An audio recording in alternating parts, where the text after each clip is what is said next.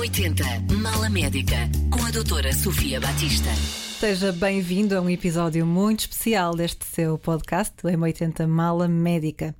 Recebemos Ana Patrícia Carvalho, jornalista na SIC, rosto da edição da noite na SIC Notícias, alia elegância e profissionalismo mas entra-nos pela casa dentro todos os dias sem pedir licença, não é assim, Ana Patrícia? É verdade. Peço desde já desculpa por não pedir licença. Doutora, obrigada pelo convite. Mas Ora. gosto muito de estar nas vossas casas diariamente. Muito obrigada também por estares connosco hoje, Ana Patrícia. E já agora, pegando na edição da noite, a edição de dia da Ana Patrícia é muito diferente da, da Ana Patrícia que apresenta a edição da noite? A edição do dia é, até porque é muito a preparação para a edição da noite. Eu entro na SIC por volta das três da tarde e começa a preparação das entrevistas, dos convidados. Até lá, até às três da tarde, eu tento gerir a minha vida, tento uh, treinar, tento fazer yoga, tento uh, passear dentro do possível, tento fazer coisas que me que me estimulam para desligar antes de começar a, a trabalhar. Que bom. E, portanto, quais são as rotinas de bem-estar que são das quais não abdicas? Então, eu tento, gostava de treinar mais do que treino, mas tento treinar, que eu acho que isso é para mim é terapêutico, uh, quase. Portanto, faço ginásio, faço yoga. Boxe não tenho feito tanto, tento encontrar aqui um equilíbrio entre. Há dias em que preciso mesmo de boxe e há dias em que preciso mesmo de yoga. E sou eu que vou fazendo essa essa equilíbrio. Gestão. Sim, esse equilíbrio. um, e portanto passa muito por aí. Tento ler também, tento arranjar tempo para ler antes de ler uh, livros, não antes de, antes de começar a queimar pestanas. é antes de começar a queimar pestanas e as notícias estão sempre muito presentes, mais que não seja porque vou recebendo as últimas horas e as atualizações. Um, mas tento da parte da manhã centrar-me uh, mais em mim, conseguir almoçar, visto que nunca consigo jantar durante a semana com a família nem com os amigos. Tento durante a semana fazê-lo. Um autocuidado também, sim, não é? Sim, sim. O olhar para dentro e, ao mesmo tempo, também zelar pela saúde e pelo bem-estar. Um, falavas também, obviamente, do jornalismo e de que te ocupa o dia a partir das 15 mais ou menos. Sim. Como é que o jornalismo que aconteceu?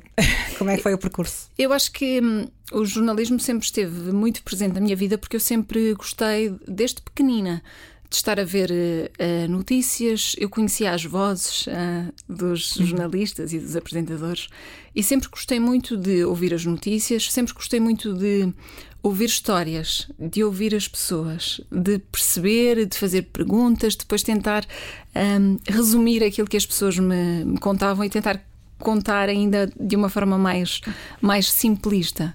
Uh, e portanto eu acho que a comunicação e o jornalismo sempre tiveram ali sinais muito, muito presentes. E depois tirei o curso e foi acontecendo. Eu queria ser jornalista, a televisão não era a ambição. Eu até pensava que fosse jornalista de rádio ou de, ou de imprensa escrita. Uh, e depois a televisão acabou por, um, por surgir e tornou-se uma paixão e o jornalismo um, que te ocupa, lá está, mais ou menos até à meia-noite, diria? Sim.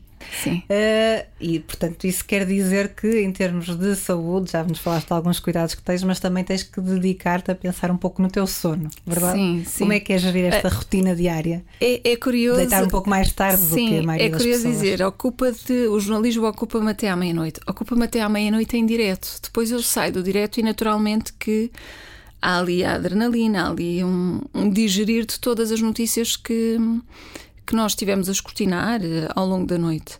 E há notícias que são muito pesadas, não é? Há coisas que nós não conseguimos, por muito que queiramos, um, não conseguimos desligar, ou porque são processos que não estão fechados e que vamos continuar ao longo dos dias a investigar e a tentar saber mais, ou porque são de facto notícias muito pesadas. Quando falamos de de guerras, de violência, de imagens muito, muito duras, é muito difícil o trabalho ficar dentro do nosso horário de trabalho, não é? Portanto, levamos esse, levamos, é verdade, levamos essa, essa carga muitas vezes para casa.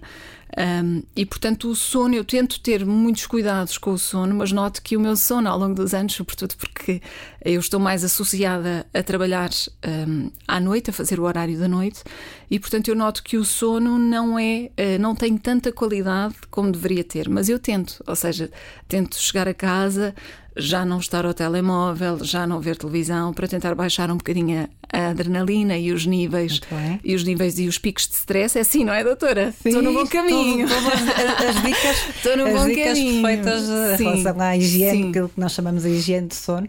E de facto, eh, aqui já agora aproveitarmos para lembrar, para fazer aqui um bocadinho, claro que sabemos que é muito variável a necessidade de dormir Claro. de cada um. A maioria das pessoas, dos adultos, precisará de cerca de 7 a 8 horas. E com estes cuidados que nem sempre são possíveis, às vezes, mas de manter uma rotina, não é? Levantar, deitar sempre à mesma hora, tentar levar isto mesmo ao fim de semana, que eu aqui faço meia culpa. É Sim. difícil manter os mesmos É. horários no fim de semana, por exemplo. O exercício regular, portanto, Também ajuda. certo. Ajuda, Sim, ajuda sim. muito. E depois ter cuidado com os estimulantes perto da hora de deitar. Estamos a falar de bebidas que contêm cafeína, o próprio café, chocolate, alguns chás, também o álcool e, e o, e o tabaco são negativos para, para o sono. Eh, e as refeições mais pesadas, e depois aquilo que dizias, não é? Do- de, ter um, de, de promover um ambiente tranquilo para o, hora do sono. Conf- Hum. Confesso que tive que, que tive que cortar no chocolate porque era algo que era mesmo viciante para mim. Eu comia a qualquer hora do dia.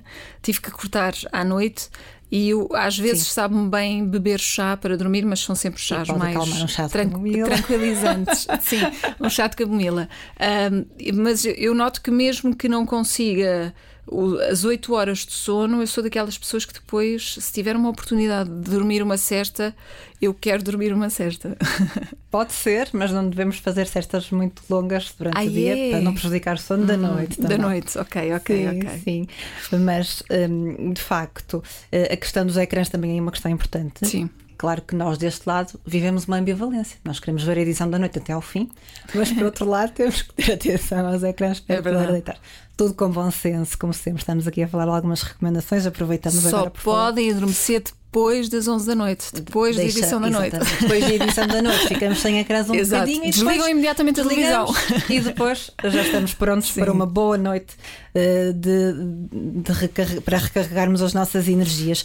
Dizias aí algo que me pareceu muito interessante também, que gostas, sempre gostaste de ouvir as pessoas. Sim. E portanto, tenho a certeza que ganhamos uma excelente jornalista e pivô, perdemos também uma boa médica, certamente, porque é uma característica que um bom médico deve ser. Sim, eh, sim. é? Eu, eu acho que eh, ali a determinada altura, eh, quando nós estamos a tentar definir aquela que pode ser a nossa carreira, confesso que pensei em ser advogada ou ser médica, mas hum, acho que me faltava coragem ou capacidade para depois ver determinadas situações. E, e conseguir lidar com elas, eh, não é? Situações mais graves, eu acho que não, não conseguiria. Eu lembro-me que na altura o sangue era algo que me fazia muita, muita confusão. Se eu tivesse uma ferida, mesmo para, para tratar em mim mesma, era algo que me fazia alguma confusão. E portanto, demo, Portanto, foi algo aí-. Foi algo que me afastou, eh, que me afastou da, da medicina. Porém, trabalho muito perto eh, com a área da saúde e, portanto, muitas vezes sinto que tenho uma doutora dentro de mim. E também dizias que, obviamente, no teu, durante o teu trabalho tens sempre que. Há momentos em que tens que dar notícias de Sim. facto difíceis. Eh, E, e eu faço este paralelismo com a medicina, esta necessidade de sermos bons ouvintes, de interrogarmos, de escutarmos. No fundo, é muito este o ciclo do jornalismo e também, por vezes, na medicina, como no jornalismo, dar mais notícias. Naturalmente, que é diferente, eh, o médico tem o seu paciente à frente, transmitir-lhe uma má notícia, temos, recebemos, de resto, algum treino eh, particular Nesse para, sentido, não é? para dar uma má notícia. Como é que hum, no teu trabalho lidas com isto e qual foi assim, a notícia mais difícil até hoje de dar? Eu acho que hum, ao longo do jornal e ao longo do direto há uma questão que eu tenho sempre muito presente, que é a questão da empatia. Empatia com quem está lá em casa empatia com a notícia que nós estamos a dar. Se é uma notícia leve, se é uma notícia positiva, eu acho que os pivôs têm que estar bem dispostos. Agora, se é algo que tem uma carga muito, eh, muito negativa e muito eh, pesada, independentemente do estilo do jornalista, nós temos que ter essa capacidade e essa dureza hum, a passar, a passar a informação. Um, há quem diga que eu tenho um estilo muito tranquilo e muito leve quando, quando estou a apresentar, e, e eu sei que essa leveza não retira a carga Sim. da notícia em si. Uh, e consigo ir gerindo ao longo do, do jornal. Agora, há notícias para as quais nós não, não estamos preparados. Há notícias que até nos surgem no jornal que nos chocam a nós eh, no imediato que não tivemos tempo de. É algo que nos entra no alinhamento ou que nos dizem no ouvido: está a acontecer isto. Uh, e nós vamos uh, seguindo a tentar obter mais informações e ouvir comentadores e, e tentar ter diretos no local para perceber o que está a acontecer. Mas isso é algo que, que a nós também, também mexe muito. Claro que nós temos ferramentas para, naquele momento, claro. conseguirmos ser o mais isentos e, transmitir, e, tra e, e, é e transmitir mesmo, o que é necessário e transmitir às pessoas uh, lá em casa também passar essa, essa segurança e essa, e essa verdade. Mas há notícias que, que custam de facto muito e eu não consigo, uh, talvez, enumerar uma. Porque acho que já dei algumas notícias, algumas difíceis. notícias difíceis, sim. Uh, mas, sobretudo, noticiar a morte de, de amigos em direto é algo que que me embarga a voz, só de falar nisso. Claro que sim, imagino. Falavas de empatia e a empatia uh, tem que estar presente em todas sim, as profissões, sim, sim. diria, é algo que temos que ter presente no nosso dia a dia. E é muito isto, e que na medicina também temos que fazer uso dela, que não tem nada a ver com simpatia, faça-se bem a distinção. Sim, sim, sim, Podemos ser empáticos sem, sem ser, sem ser simpáticos. simpáticos. Sim, sim, sim. É. Fala-se muitas vezes que a empatia é pôr-nos no lugar do outro. Uh, da minha visão, vai para além disso é que o outro perceba que está a ser compreendido. Portanto, é darmos este, esta Sim. ressonância da compreensão. É? Sim, acho que, é, acho que é conseguirmos metermos no sapato uh, das outras pessoas, percebermos que as outras pessoas podem ter lutas internas uh, com as quais nós, nós não sabemos que estão a, ligar, a lidar, mas ah, é, é também essa reciprocidade, não é? É perceber, eu consigo perceber-te, mas estou aqui se eh, se for preciso. Eu acho que isso é transversal nas, hum, nas profissões hoje em dia, sim. sobretudo depois da pandemia. Que nos trouxe uma carga, eu acho que é transversal, sim, sim. seja na saúde, seja no, no jornalismo, enfim, em, em, em todos os Foi setores. algo completamente inaudito que nos apanhou de surpresa e que tivemos que lidar. E que tivemos que lidar, que tivemos que aprender. Um, a ultrapassar toda aquela incerteza, toda aquela carga de informação e de contra-informação que nos, uh, que nos chegava e as, e as regras uh, internacionais também que nos iam sendo dadas. Uh, mas isso exigiu muito de nós, muito de nós enquanto profissionais e de nós enquanto, enquanto pessoas, não é? Porque muitas pessoas ficaram fechadas em casa durante esse período, tiveram que aprender a lidar.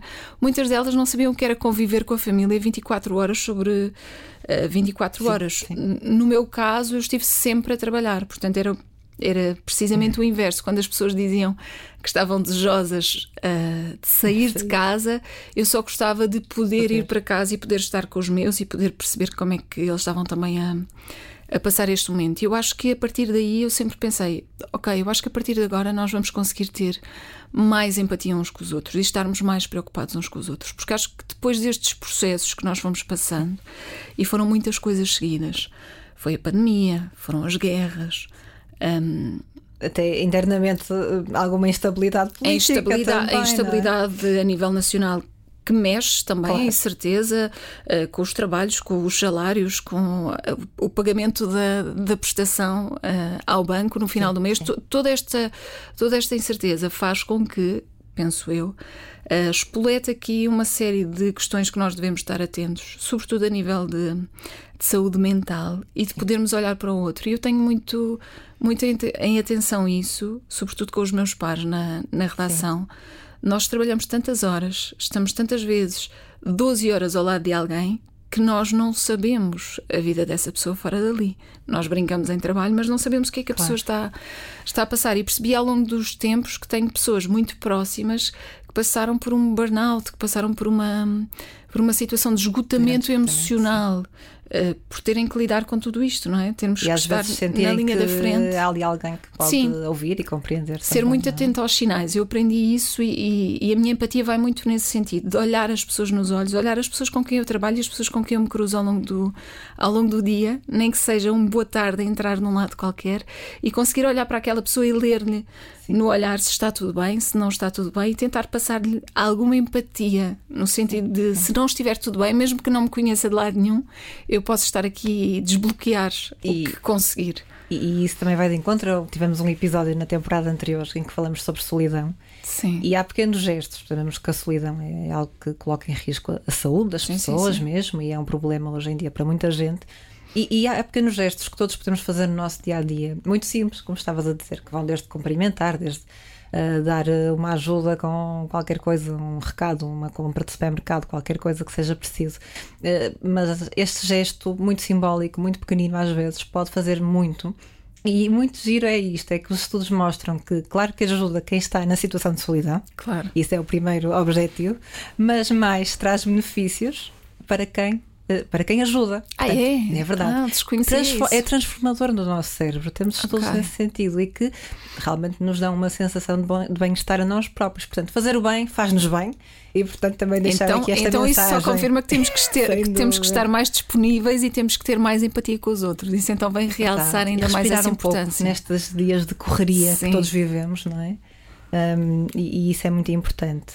E tu, deixa-me dizer-te que de facto é uma missão difícil, mas mantendo todo o profissionalismo que te caracteriza, consegues uh, criar essa empatia com os muitos milhares, milhões de pessoas que estão do outro lado, naturalmente não Muito é... obrigada, é para, isso, é para isso que eu tenho trabalhado e tento sempre uh, meter um pouco daquilo que eu sou uh, na pivô que ali está, não é? Eu não deixo de ter Há uma marca, seriedade, eu não também. deixo de ter a, a, seriedade, a isenção necessárias, claro. mas tento ser eu, com humildade. Eu acho que um, um pivô é muito isso, e eu acho que tenho o meu o meu carisma, tenho o meu espaço que fui criando ao longo, dos te ao longo do tempo e que não tem que ser igual a, a, ninguém, não tem que ser comparável. Eu acho que no jornalismo e nas profissões nós temos muito aquela questão de um, eu tenho uma ambição e, e, eu acho que a ambição é muito positiva. Uh, mas não pode ser uma ambição desmesurada de querer passar à frente de tudo e de todos. Eu consegui ganhar o meu espaço sem nunca ter que pisar ninguém, sem nunca ter que me comparar com ninguém. Eu acho que é essa essa diferença um, que as pessoas depois identificam em mim quando se cruzam comigo e que me dizem uh, que é essa empatia que sentem lá em casa, essa que conseguem ver-me como se eu fosse alguém já da família. Isso é, isso é tão bom. Isso é muito especial mesmo. Sim. E percebe-se pela forma como falas que és uma mulher apaixonada, empoderada, conjugas vários papéis.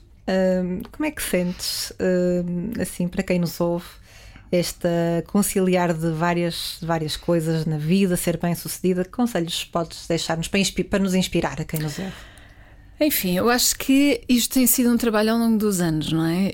Um, eu sempre fui muito muito trabalhadora, muito ambiciosa, tenho sempre desde miúda quis muito ser ter a minha autonomia. Uh, isso são características que vêm, uh, nós conseguimos definir e moldar uh, o nosso perfil e o nosso modo desde muito pequenos. Eu acho que isso sempre, sempre tive, essa necessidade. Acho que por um lado um, isso faz com que algumas pessoas olhem para mim um, com desconfiança ou, com, ou, ou tendem a afastar-se, porque acham piada a uma mulher que seja autónoma, que lide com tudo e que seja a primeira a estar lá, com mas ao mesmo tempo assustam-se, não é? Assustam-se com esse. Um, não sei se é sucesso, eu, eu, diria mais disponibilidade para fazer. Sim, sim. Um, mas aquilo que eu, que eu posso dar de conselho, que foi o conselho que eu fui seguindo sempre em todas as adversidades que me foram ocorrendo ao longo do caminho, foi trabalhar, responder sempre com o trabalho. E se alguém me dizia, eu não sei se.